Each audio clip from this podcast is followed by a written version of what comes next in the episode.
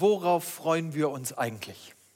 Wir wollen auf diesen Text hören heute Abend, den ihr gerade eben in der Schriftlesung gehört habt. Und damit wir verstehen, was Gott uns sagen möchte, darum möchte ich nochmal beten. Großer Gott, wir wollen dich bitten, dass du zu uns redest. Du bist ein lebendiger Gott und du hast uns in der Bibel deinen Willen geoffenbart. Du sprichst da zu uns und du weißt, wie oft wir Mühe haben zu verstehen, was wir lesen. Rede du doch heute Abend selbst.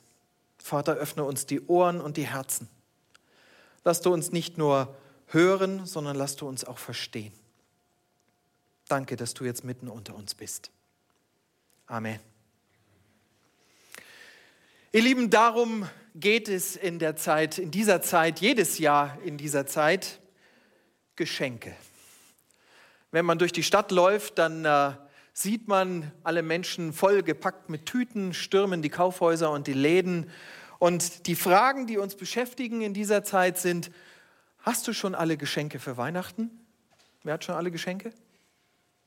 Da geht schon eine Hand hoch. Gut, vorbereitet. Johann auch. Die zweite Frage, wer kommt an Weihnachten zum Feiern? Die dritte Frage, was gibt es zu essen? Und die vierte Frage, meistens bei den Frauen, was ziehe ich bloß an? Bei einer Umfrage über Weihnachten, was den Deutschen wichtig ist an Weihnachten, sind die Top 5, die genannt worden, mit großem Abstand der Tannenbaum. Dann kommt als zweites Geschenke. Als drittes Zeit mit der Familie. Als viertes viel Essen. Als fünftes Gemütlichkeit. Dann kommt lange nichts. Und ihr ahnt es schon. Und als sechstes kommt mit 43 Prozent Jesu Geburt. Noch nicht mal jeder Zweite in unserem Volk verbindet mit Weihnachten die Geburt Jesu Christi. Weihnachten, ein, nein, ja, vielleicht das höchste Fest des christlichen Abendlandes. Und doch ist dieses Fest so missinterpretiert und überfrachtet mit Tradition und Kommerz, dass viele gar nicht mehr wissen, worum es eigentlich geht, was wir da feiern am 24.12. Worum geht es eigentlich? Was feiern wir wirklich und worauf bereiten wir uns in der Adventszeit eigentlich vor? Spannende Frage. Ich habe in drei Punkten den Text aufgeschlüsselt und lade euch ein, mir ein bisschen zu folgen. Wir werden ein bisschen durch den Text springen. Wir gehen nicht chronologisch vor, sondern ihr seht den ersten Punkt. Es war sein Wille, der den Vers 7 bis 10 behandelt. Dort lesen wir, da sprach ich, siehe, ich komme. Im Buch steht von mir geschrieben. Das nimmt Bezug auf Psalm 40 im Alten Testament und redet von der Ankunft Jesu Christi. Dass ich tue, Gott, deinen Willen. Zuerst hatte er gesagt, Opfer und Gaben, Brandopfer und Sündopfer hast du nicht gewollt und sie gefallen dir nicht, welche doch nach dem Gesetz geopfert werden. Dann aber sprach er, siehe, ich komme zu tun deinen Willen. Da hebt er das erste auf, den ersten alttestamentlichen Bund, damit er das zweite einsetze, den neutestamentlichen Bund. Nach diesem Willen sind wir geheiligt, ein für allemal durch das Opfer des Leibes Jesu Christi. Soweit die Verse aus der Heiligen Schrift. Halten wir zunächst einmal fest, das Weihnachtsfest ist keine Erfindung von uns Menschen. Nicht Coca-Cola oder Lebkuchen Schmidt nicht Aldi oder Amazon haben dieses Fest ins Leben gerufen. Nein, Gott selbst setzt den Anlass für dieses Ereignis. An Weihnachten beginnt die größte und weltumspannendste Rettungsaktion, die die Menschheit jemals erlebt hat. Alles, was wir vorher in der Vergangenheit oder in der Gegenwart erleben, ob Hungerhilfe, Evakuierungsaktionen, Rettungsmissionen auf hoher See, die Luftbrücke über Berlin, Hilfskonvois in Krisengebiete. Ihr Lieben, das ist alles Kindergeburtstag gegen Gottes rettendes Eingreifen. Und diese Aktion, die er mit Weihnachten beginnt, die läuft schon seit über 2000 Jahren. Und diese Aktion hat schon Milliarden von Menschen bis zum heutigen Tage vor dem sicheren, ewigen Tod bewahrt. Durch seinen unwandelbaren Willen, durch seinen unwandelbaren Willen und seine unfassbare Liebe zu seinen Geschöpfen, zu den Menschen, zu dir und mir, finden auch heute noch Menschen zum lebendigen und lebensverändernden Glauben an den allmächtigen Gott. Ich habe das erst vor ein paar Wochen erleben dürfen. Das ist viel Grund zum Jubeln. Und Gott tut noch mehr mit Weihnachten. Er startet nicht nur diese Rettungsaktion, sondern wir haben es eben gelesen, er stiftet einen neuen Bund. Den alten, den ersten Bund, den alttestamentlichen Bund, den er mit den Menschen geschlossen hatte zu Zeiten Abrahams, der auf dem Einhalten von Gesetzen und Geboten basierte, den ersetzt er an, Heilig, an Heiligabend, an Weihnachten durch die Geburt Jesu Christi. Er stiftet einen neuen Bund. Und dieser Bund gründet auf der Menschwerdung Gottes in Jesus Christus. Nicht mehr Tiere sollen hinfort stellvertretend für die Schuld des Menschen gegenüber Gott sterben, sondern Jesus opfert sich am Kreuz von Golgatha stellvertretend für die Sünde aller Menschen und macht den Weg frei zu diesem allmächtigen Herrn und Schöpfer. Jetzt könnte man ja erwartet haben, dass so eine Aktion, so ein Stiften eines neuen Bundes mit Donnerschall passiert, mit Feuerwerk, mit Ankündigungen, mit Posaunen, aber Gott hat das ganz anders gewollt.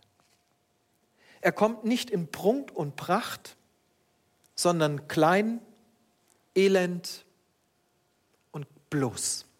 Als Baby geboren in einem Viehstall, wo wir uns vielleicht nicht hätten hinlegen wollen, jedenfalls nicht unsere Kinder. Er hätte das anders machen können, mit Glanz und Gloria, seine ganze Allmacht und Größe in Szene setzen und deutlich machen, dass wir Menschen klein und nichtig sind und nichts auszurichten haben. Aber er hat das anders gemacht. Er hat das ganz bewusst, ganz klein gemacht. Er wollte bewusst auf Augenhöhe kommen mit uns. Er wollte zeigen, dass er, der Schöpfer des Universums, uns gleich wird gleich wird in unseren Gefühlen, gleich wird in unseren Sehnsüchten, in unserer Verletzlichkeit, in unseren Wünschen, Ängsten, Hunger, Durst. Jesus hat alles erlebt. Er kennt alles. Und dennoch ist er, obwohl er alles kennt, ohne Schuld geblieben.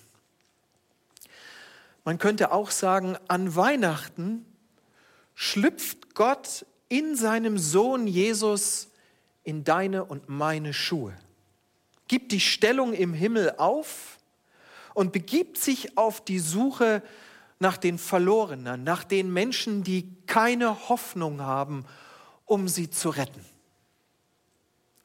Warum? Warum? Warum tut er das? Weil Gott es genau so wollte. Es war sein Wille. Wir haben es eben gelesen. Sein Wille geschieht an Weihnachten. Und manchmal denke ich, wir hätten es gerne anders gehabt. An Weihnachten überbrückt nicht der Mensch die Kluft, die Distanz zwischen Gott und Mensch, sondern Gott selbst kommt zu seinen Geschöpfen und hebt diese Trennung auf. Er will das. Er will diese Trennung nicht mehr. Und ich denke, wir hätten es gerne andersrum gehabt. Wir hätten gerne die Initialzündung gesetzt. Wir wären gerne die gewesen, die ja etwas tun. Wir meinen ja sowieso immer, dass der Mensch der Mittelpunkt des Universums ist und alles im Griff hat, nicht wahr? Aber Gott lässt sich das Heft des Handelns nicht aus der Hand nehmen, auch an dieser Stelle nicht. Er kommt mit seinem Plan, den er schon vor Grundlegung der Welt gelegt hat, ans Ziel. Und nicht nur, dass er diese Kluft überwindet, Nein, wir lesen auch noch, dass er uns heiligt. Und zwar die Menschen, die an Jesus Christus glauben. Und dass er uns unsere verloren gegangenen Familienrechte zurückgibt. Liebe Freunde, das ist grundlegend anders als zum Beispiel bei den Flüchtlingen unserer Zeit. Wenn wir die Bilder der Flüchtlinge sehen in den Nachrichten und sehen, die Menschen, die hier ankommen oder woanders, ein Flüchtling, egal wo er hinkommt, bleibt immer ein Flüchtling. Nahezu ohne Rechte und ohne Ansehen. Und ob er bleiben darf, weiß er nicht. Ein Mensch hingegen, der sich auf Jesus einlässt und Gott die Führung in seinem Leben überlässt, wird ein Kind Gottes. Er hat nicht nur die Aussicht darauf, er wird ein Kind Gottes. So können wir es zum Beispiel in Johannes 1, Vers 12 oder Galater 4, Vers 7 nachlesen. Ich ermuntere euch, das zu tun. Gott, ihr Lieben, Gott baut nicht nur eine Behelfsbrücke. Nicht nur ein Provisorium. Nein, er schüttet diese Schlucht zwischen uns und sich zu, als hätte es sie nie gegeben. Sie wird nicht mehr zu finden sein. Und er setzt noch einen drauf. Wenn wir diesen Vers lesen oder diese Verse lesen, dann überwältigt mich immer wieder eines, nämlich die Tatsache, das, was sich seit dem ersten Weihnachtsfest je geändert hat in der Menschheitsgeschichte oder heute verändert. Und ihr Lieben, es verändert sich momentan extrem viel. So viel, dass Menschen das Gefühl haben, wir können uns auf gar nichts mehr verlassen. Nichts ist mehr einschätzbar, egal was es ist. Politische Systeme, Wirtschaft, Börsen, Wechselkurse, Beziehungen, alles gerät aus den Fugen. Aber Gottes Wille von dem wir gelesen haben. Gottes Wille verändert sich nicht. Was in seinem ewigen Ratschluss festgelegt ist, hat er ausgeführt. Und nichts ist imstande, daran etwas zu ändern. Welch eine feste und unverrückbare Grundlage für unser Leben und für unseren Glauben. Ist das nicht wunderbar? Egal, was uns passiert im Alltag, sein Wille steht fest. Und all das, ihr Lieben, all das beginnt mit der Geburt Jesu Christi an Weihnachten. Das, was Gott den Menschen schon im Alten Testament verheißen hat. Und da gibt es eine Menge prophetische Aussagen über Jesu Geburt und sein Sterben. In Jesaja 7, Jesaja 53 oder Psalm 22, nur als einige Beispiele.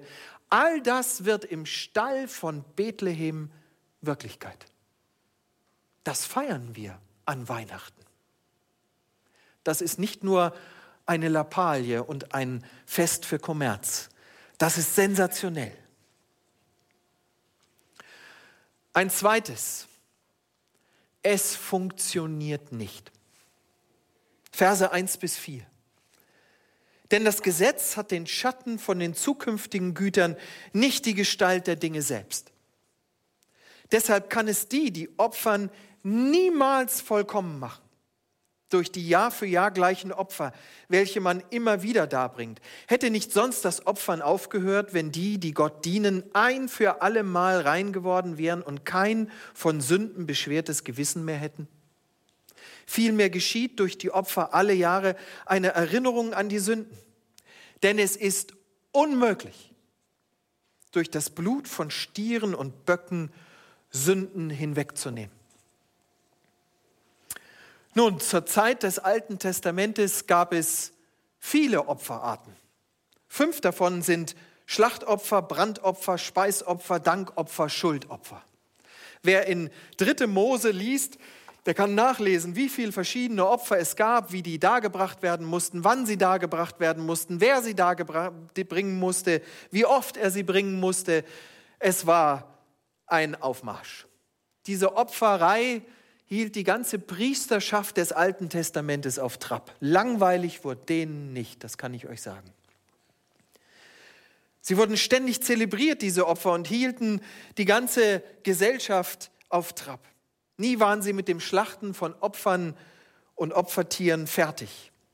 Aber die Trennung von Gott, die Schuld gegenüber Gott, war jeden Tag, jede Woche, jeden Monat, jedes Jahr weiter da. Und so mussten sie immer weitermachen. Und was können wir daraus lernen? Was sagt uns der Text? Zum einen, nun, die Opfer konnten keinen Zugang zu Gott schaffen.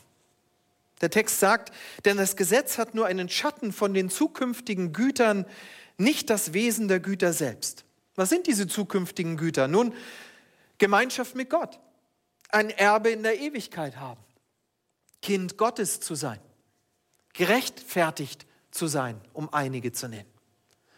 Um all das bemühten sich die Menschen zur Zeit Abrahams sehr. Mit all den Opfern, die sie täglich, wöchentlich, monatlich, jährlich brachten. Aber sie waren durch Tieropfer nicht zu erreichen. Der Einzelne konnte nicht in die Stiftshütte gehen und schon gar nicht ins Allerheiligste. Dort durfte nur der hohe Priester hingehen und er durfte nur einmal im Jahr dorthin. Zudem war der hohe Priester selber ein Mensch, schuldbeladen und unvollkommen und sterblich. Die Trennung zwischen Mensch und Gott war trotz aller Opfer, die sie brachten und allem Bemühen, nicht aufzuheben. Und ein zweites sehen wir, die Opfer konnten keine Sünde wegnehmen. Die Schuld vor Gott war trotz aller Opfergaben und Bemühungen noch vorhanden. Trotz der Ströme von tierischem Blut war das Gewissen der Menschen nicht befreit von Schuld. Wir haben es gelesen im Text. Hätten die Opfer des alten Bundes befreiende Wirkung gehabt, hätten sie sie freigesetzt, dann hätten sie aufhören können mit dem Opfern. Aber sie konnten nicht. Sie spürten und sie wussten in, im Innern ihrer Seele, dass die Schuld noch vorhanden war und jeden Tag neu war. In einer Auslegung steht, nach dem Opfer morgens war alles in Ordnung. Aber abends ging es wieder von vorne los. Und dann musste morgens wieder geopfert werden. Die Gewissheit, vor Gott bestehen zu können, fehlte ihnen und mündete in eine quälende Ungewissheit über ihre Zukunft und ihre Rechtfertigung vor Gott. Und ein drittes sagt uns der Text, die Opfer waren symbolisch oder sinnbildlich. Die damaligen Opfer sollten die Menschen vielmehr daran erinnern, dass sie vor Gott schuldig waren. Die fortwährende Wiederholung war wie ein Spiegel, in den man hineinsieht und feststellt, der Fleck, der auf meinem Hemd war, der ist immer noch da. Ich habe es gewaschen, aber er ist immer noch da. Kennt ihr das? Was für eine Enttäuschung. Ihr habt eure Klamotten in die Waschmaschine geworfen und der Fleck ist immer noch da. Das Waschmittel hatte es nicht beseitigen können. Und so ging es den Menschen damals auch. Durch das Opfer wurde ihnen immer wieder bewusst, es reicht nicht. Wir sind sündig und wir brauchen dieses Opfer. Und es ist ein weiteres. Es war die prophetische Aussage und der Ausblick auf ein besseres Opfer, nämlich auf das Opfer Jesu Christi, was wir auch an dieser Stelle im Alten Testament finden, wo die Menschen schon sehen konnten, die Opfer, die wir bringen, die bringen es nicht. Und ihr Lieben, genauso ist es doch bis heute, oder? Wenn Menschen versuchen, sich Gerechtigkeit vor Gott zu verschaffen. Egal wie sehr wir uns bemühen gut zu sein oder zumindest so zu sein, dass es gut aussieht. Unser Gewissen macht sich immer wieder bemerkbar. Egal wie viel wir für Bedürftige spenden, uns in sozialen Projekten engagieren oder wie, häufig wir unsere, wie so häufig wir unsere Schuld vor Gott versuchen zu ignorieren. Das ist ja in unserer Gesellschaft Standard. Wir sind ja nicht schuldig vor Gott, oder? Was habe ich schon getan? Der Mensch findet keine Ruhe. Er findet keine Ruhe über seine Trennung von Gott, bis er begreift, dass Rechtfertigung vor Gott durch eigene Anstrengung nicht zu erlangen ist. Römer 3, Vers 22b und 23a führt uns eindrücklich vor Augen, welche Ausgangslage der Mensch vor dem heiligen Gott hat. Dort steht, denn darin sind die Menschen gleich. Also es betrifft uns alle. Alle sind Sünder und haben nichts aufzuweisen, was Gott gefallen könnte. Harte Aussage. Das, was wir für gut und edel, für gerecht und anerkennungswert halten, reicht leider in der Gegenwart Gottes nicht aus, um bestehen zu können. Ich muss es euch leider und mir selbst auch so sagen. Und um im Bild des Alten Testaments zu bleiben, in diesen Opferriten, egal wie groß die Ströme unserer Selbstdisziplin, unseres sozialen Engagements, der Spenden, oder religiösen, religiösen Bemühungen auch sein mögen, wir werden damit niemals einem Gott gefallen können, der keine, keine Schuld akzeptieren kann, weil er absolut heilig ist.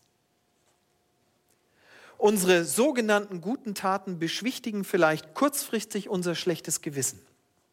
Der weihnachtliche Gang in den Gottesdienst gibt uns vielleicht ein zeitlich religiöses Gefühl aber im tiefsten Innern ist der Mensch weiter auf der Suche nach einer geheilten Beziehung, Beziehung zu Gott, nach Vergebung und nach Frieden.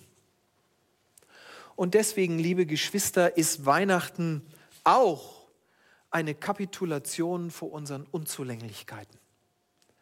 Und die Akzeptanz der Tatsache, dass wir dieses Kind im Stall von Bethlehem bitter nötig haben.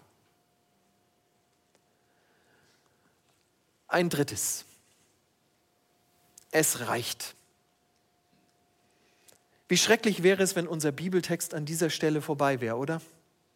Wie hoffnungslos wären wir dran, wenn wir am Ende unseres Lebens feststellen müssten, es hat nicht gereicht. Alles, was ich getan habe, es hat nicht gereicht. Es gefällt Gott nicht. Aber so ist es nicht. Und jetzt, liebe Freunde, kommt der schönste Teil unseres Textes heute Abend, der mich wirklich begeistert. Ups, eins zu weit. Da sind wir. Verse 14 bis 18. Denn mit einem einzigen Opfer hat er alle, die er für sich ausgesondert hat, völlig und für immer von ihrer Schuld befreit. Auch der Heilige Geist versichert uns das. Denn er hat in der Schrift gesagt, der neue Bund, den ich dann mit ihnen schließen will, wird so aussehen. Ich werde ihnen, ich werde ihnen meine Gesetze in Herz und Gewissen schreiben, spricht der Herr. Und dann fährt er fort, nie mehr werde ich an ihre Sünden und ihre Gesetzeswidrigkeiten denken. Wo aber die Sünde vergeben sind, ist kein Opfer mehr nötig. Gott macht aus einem niemals und unmöglich ein immer und ein für allemal. Aus dem niemals kann das Blut von Stieren und Böcken uns vor Gottes Zorn befreien, wird ein niemals werde ich mehr ihre Ungerechtigkeit und Schuld gedenken. Begreifen wir den Unterschied, liebe Geschwister? Von niemals wirst du Gottes Ansprüchen gerecht, gelangen wir zu einem niemals wirst du mehr schuldig vor Gott sein. Weil das ein für alle Mal Opfer jede Schuld begleicht. Wir werden Zeugen einer unfassbaren Wandlung der Rahmenbedingungen. Durch Weihnachten verändert sich die Ausgangslage für die Menschen gegenüber Gott dramatisch. Während die Priester immer wieder opfern mussten und doch nie einen vollkommenen Zustand der Rechtfertigung für sich und das ganze Volk erreichen konnten, reicht Jesu einmaliges Opfer am Kreuz von Golgatha, weil er vollkommen gerecht vollkommen sündlos und vollkommen gehorsam ist und dennoch für deine und meine Schuld ans Kreuz gegangen ist. Nur so ein Opfer ist ausreichend, um vor dem allmächtigen und heiligen Gott Anerkennung zu finden. Gottes Menschwerdung in Jesus Christus bereitet den Weg zu dieser Rettung. Und noch eins sollte uns auffallen. Wir haben gelesen, Jesus sitzt zur Rechten Gottes und hat es vollendet. Am Kreuz auf Golgatha hat er gesagt, es ist vollbracht. Wir wissen, im Allerheiligsten in der Stiftshütte gab es für die Priester keinen Stuhl. Sie konnten nicht, sich nicht setzen. Sie waren mit ihrem Dienst niemals fertig. Es gab keine Möglichkeit für die Priester der damaligen Zeit, dauerhaft im Allerheiligsten der Stiftshütte Gottes Gegenwart zu genießen. Man hätte auch auf ein Schild schreiben können an der Stiftshütte, kein Bleiberecht für die höchsten Mittler zwischen Menschen und Gott. Sie mussten immer wieder aus der Gegenwart Gottes hinaus. Jesus hingegen, unser Mittler zwischen uns und Gott, nachdem er seinen Auftrag ausgeführt hat, ans Kreuz ging, starb, ins Totenreich hinabgefahren ist und am dritten Tag wieder auferstanden ist, er hat seinen Platz in der Ewigkeit wieder eingenommen. Er sitzt neben dem allmächtigen Gott und wartet bis zu seiner Wiederkunft, um die Erde zu richten und seine Kinder, wenn du an Jesus glaubst, dich und mich in die Ewigkeit zu holen. Mit Weihnachten beginnt dieser einmalige Siegeszug Gottes und die Rettung der Menschen, die durch Gottes Barmherzigkeit geheiligt werden. Noch eines wird uns deutlich gemacht in diesem Vers. Der neue Bund, von dem wir wissen, der auf Jesus Christus gründet, der ist nicht mehr auf Papier geschrieben. Der ist nicht mehr in Steintafeln gemeißelt. Nein, der neue Bund, den Gott stiftet, der wird uns in unser Herz und in unser Gewissen geschrieben. Der Heilige Geist bezeugt uns, dass wir Gottes Kinder sind, wenn wir an ihn glauben, und er hält uns in der Bahn, wenn wir ihm nachfolgen. Wer sich auf dieses Liebesangebot Gottes in Jesus Christus einlässt, wer anerkennt, dass Weihnachten und Ostern keine Huldigung an Zimtsterne und Schokohasen sind, sondern Gottes gnädiger, barmherziger Akt, Liebesakt, der die Schuld und die Trennung zwischen sich und uns aufhebt, der erlebt tiefen Frieden und unbändige Freude in seinem Herzen. Befreiende Rechtfertigung bringt unser schlechtes Gewissen zur Ruhe. Wer das erlebt hat, wer Ja zu Jesus gesagt hat, der weiß das, der kennt das. Der hat das erlebt, welche Freude uns erfüllt und welche Befreiung uns erfüllt hat als wir Ja gesagt haben zu diesem Jesus. Er wird aus vollem Herzen sagen können, yes, es reicht. Es reicht wirklich. Meine Schuld vor Gott ist getilgt. Gestern, heute und in alle Ewigkeit. Ihr Lieben, zu viele Geschenke an Weihnachten hinterlassen leere Herzen. Lasst euch nicht blenden von Einwickelpapier und Glitzerkram an Weihnachten. Das ist alles schön und wir haben uns daran gewohnt, gewöhnt. Aber ich möchte dir zurufen, gib dich nicht zufrieden mit einer Weihnachtsfreude, die spätestens am 27.12. vorüber ist und dazu noch vielfach umgetauscht werden muss. Wer Weihnachten richtig feiern möchte, der muss sich über die Geburt Jesu Christi freuen. In Johannes 3, Vers 16 sagt uns Gott in seinem geoffenbarten Wort, denn so hat Gott der Welt seine Liebe gezeigt. Das dürfen wir wörtlich nehmen, denn so hat Gott der Welt seine Liebe gezeigt. Er gab seinen einzigen Sohn dafür, dass jeder, der an ihn glaubt, nicht ins Verderben geht, sondern ewiges Leben hat, nicht bekommen wird. Hat. Wenn du dich fragst, wie das, was du heute Abend gehört hast, praktisch werden kann in deinem Leben, was du damit anfangen sollst, dann möchte ich dir diese Einladung aussprechen und möchte dir zurufen, nimm dieses Liebesangebot Gottes an.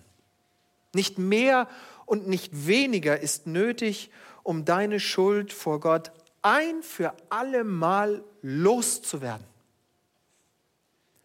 Es geht an Weihnachten nicht um Tradition und religiöse Gefühlsduselei. Es geht um dein Leben. Hier auf Erden, aber noch viel mehr in der Ewigkeit vor dem heiligen Gott. Ich wünsche uns allen eine Adventszeit und ein Weihnachtsfest, das das in den Mittelpunkt stellt, was in den Mittelpunkt gehört. Ein in Jesus Christus Mensch gewordener Gott, der in unbeschreiblicher Liebe auf dich persönlich wartet. Antworte ihm doch. Amen. Wir singen ein Lied miteinander, das wunderbar auf das, was wir gehört